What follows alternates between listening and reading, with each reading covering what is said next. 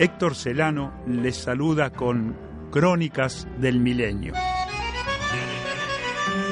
Hoy, Pablo del Verbo y el Yugo.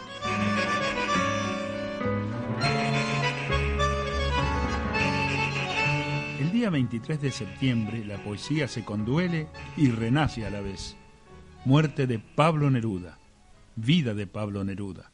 El poeta, cuando es genuino, auténtico, es inmortal, realmente indestructible, perpetuo, porque sus poemas, sus versos, imágenes, metáforas, perduran y pasan a adquirir la cósmica mensura de lo perenne, de aquello que nos estremece y, aunque físicamente el poeta no esté ya con nosotros, sigue acompañándonos desde su creatividad, desde su talento.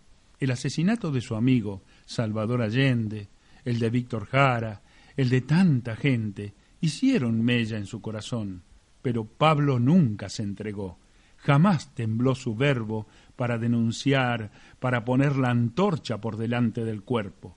Comparto este fragmento final de su poema, No me lo pidan. Debemos hacer algo en esta tierra, porque en este planeta nos parieron, y hay que arreglar las cosas de los hombres, porque no somos pájaros ni perros. Y bien, si cuando ataco lo que odio, o cuando canto a todos los que quiero, la poesía quiere abandonar las esperanzas de mi manifiesto, yo sigo con las tablas de mi ley, acumulando estrellas y armamentos en el duro deber americano. No me importa una rosa más o menos. Tengo un pacto de amor con la hermosura. Tengo un pacto de sangre con mi pueblo. Ya se está avanzando en develar el misterio que ha rodeado su muerte. Las sospechas van adquiriendo cada vez mayor veracidad. Así como lo expresara su mujer Matilde Urrutia y con enorme énfasis en los últimos años quien fuera su asistente y chofer, Manuel Araya.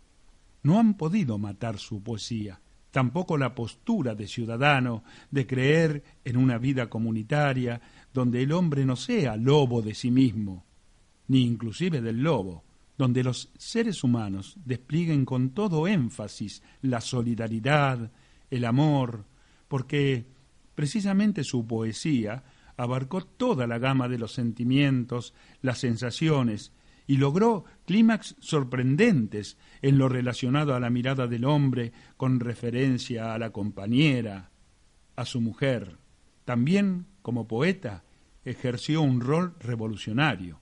Pablo rompió su propia música, sus tempos, el ritmo interior y la rima que reinaba.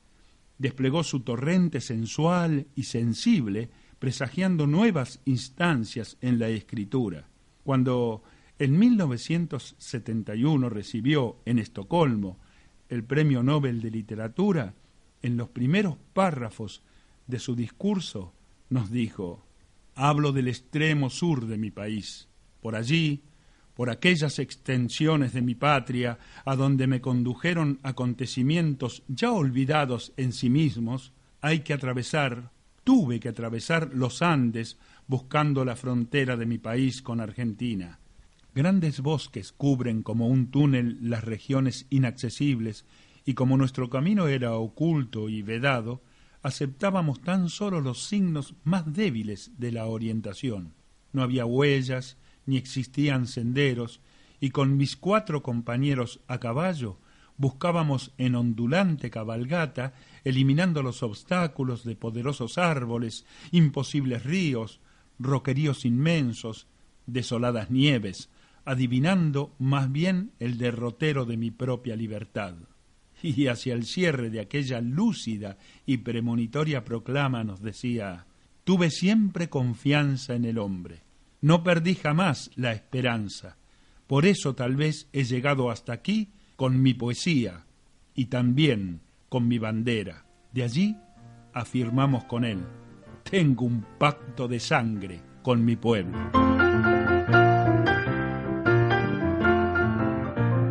Héctor Celano, para Radio Habana, Cuba, por las calles de La Habana, en paz.